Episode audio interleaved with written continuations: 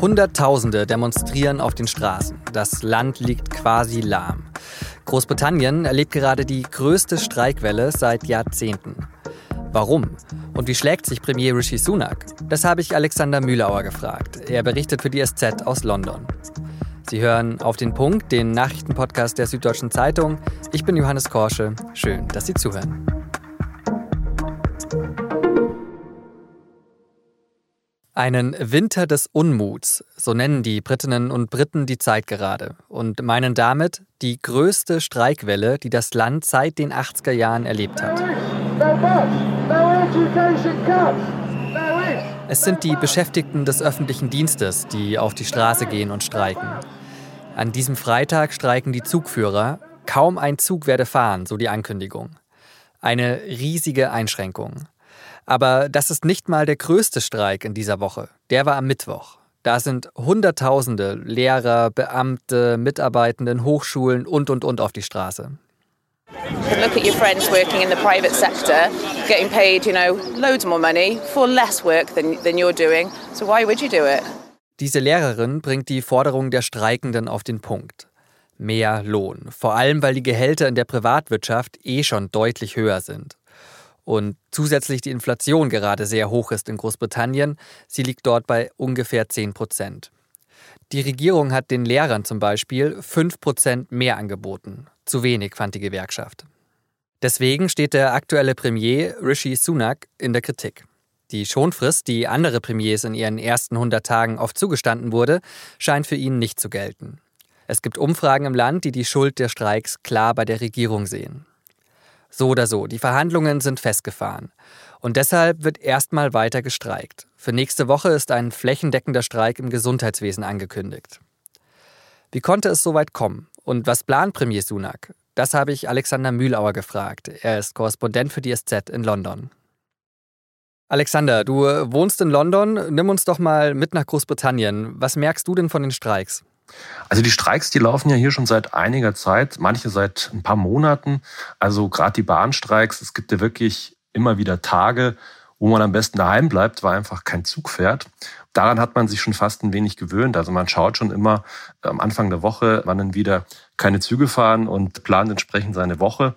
Vor Weihnachten war es dann auch mal so, dass wir eben nur zweimal die Woche Post bekommen haben, weil die Royal Mail gestreikt hat. Man kann eigentlich nur von Glück reden. Denn, äh, bislang sind es ja sozusagen für mich Probleme, die die machbar sind. Problematisch wird es natürlich, wenn man einen Krankenwagen braucht und einen Notfall hat und länger auf den warten muss, weil einfach auch die Rettungssanitäter streiken. Das ist natürlich was, was die Gesellschaft dann schon mitnimmt. Jetzt hast du gerade schon gesagt, die Streiks gehen schon eine Weile. Ist ja die Rede von den größten Streikwelle seit den 80er Jahren. Winter des Unmuts wird bezeichnet. Da ist ja gerade richtig was los. Kennt man ja so von Großbritannien eigentlich nicht. Also ich habe die Franzosen irgendwie als die großen Streiker im Kopf. Warum also gerade jetzt? Du hast natürlich recht. Also Großbritannien ist ja wirklich nicht als die Streiknation bekannt.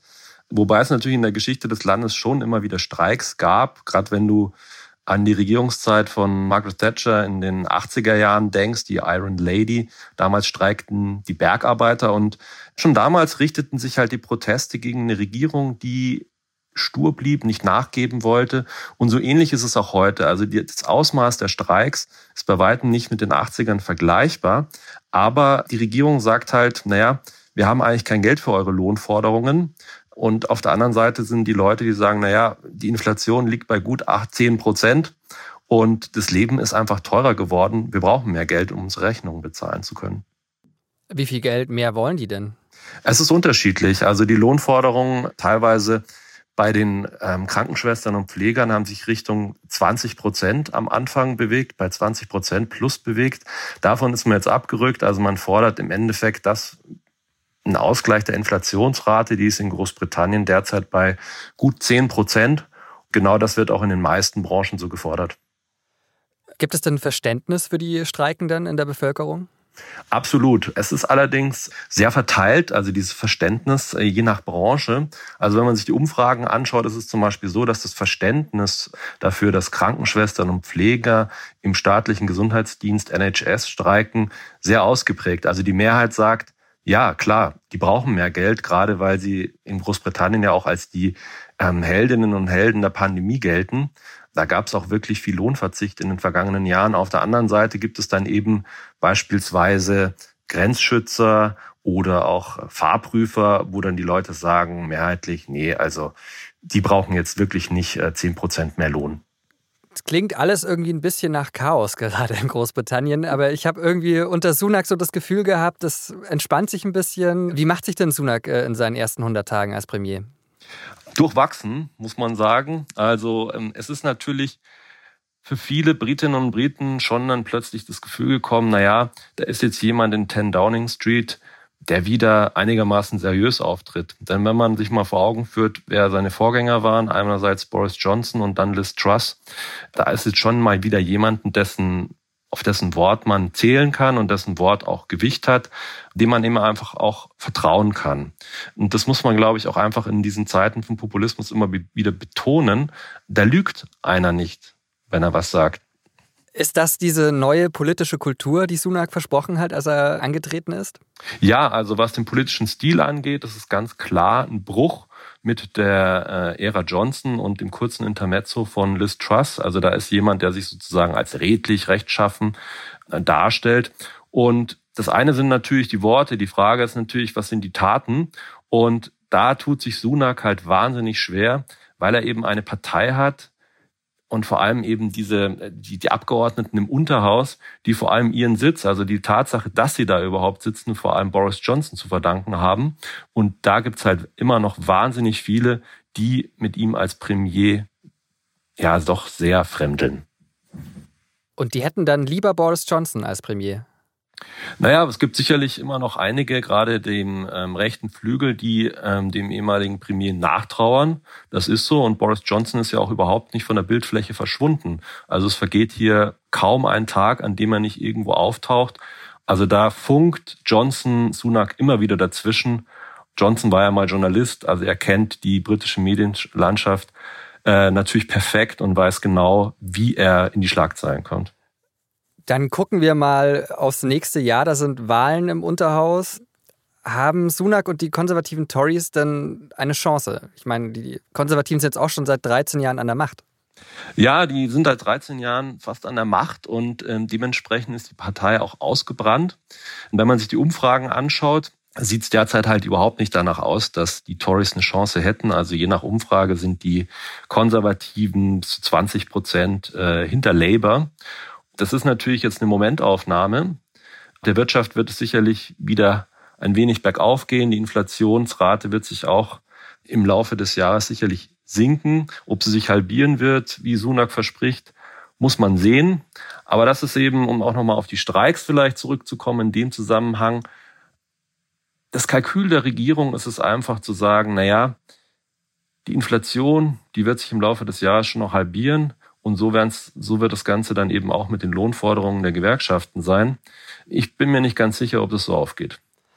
Dann drücke ich dir die Daumen, dass du keinen Krankenwagen brauchst in nächster Zeit und wünsche dir liebe Grüße und vielen Dank nach London. Herzlichen Dank. Bis bald. Ein Aufklärungsballon ist über Montana im Norden der USA gesichtet worden. Die US-Behörden sagen, dass er sehr wahrscheinlich aus China kommt. An Bord werden Spionagegeräte vermutet. China hat angekündigt, den Vorgang zu prüfen. Bislang will das US-Militär den Ballon nicht abschießen, um am Boden niemanden durch Trümmer zu gefährden. Im US-Bundesstaat Montana stehen Silos für Atomwaffen. Bundesinnenministerin Nancy Faeser wird sich am Freitagnachmittag offiziell als SPD-Spitzenkandidatin für die Landtagswahl in Hessen aufstellen lassen. Faeser hatte am Donnerstag schon erklärt, dass sie als Spitzenkandidatin in den Wahlkampf ziehen, gleichzeitig aber auch Ministerin in Berlin bleiben wolle. Kritik daran gibt es von der Opposition, aber auch von den Grünen und der FDP. Das Argument, das Amt der Innenministerin erfordere die volle Konzentration auf den Job. Flankengott. Das ist für mich Harald Czerny. Zugegeben, den kennt heute nicht mehr jeder. Der hat mal beim TSV 1860 München gespielt, als ich noch ein Kind war. Flankengott, so hieß aber auch eine Sonderkommission der Polizei. Die hat vor einigen Jahren den bis dahin größten Wettskandal Europas aufgeklärt. 2008 war das. Harald Czerny war da schon nicht mehr aktiver Fußballer. Um diese Soko Flankengott geht es bei der neuen Folge von Verzockt, das System Sportwetten. Ein Spotify Original Podcast von der Süddeutschen Zeitung. Der damalige Ermittler spricht in der Folge darüber, wie er den Betrügern auf die Schliche gekommen ist. Den Link zur Folge finden Sie in den Show Notes. Redaktionsschluss für Auf den Punkt war 16 Uhr.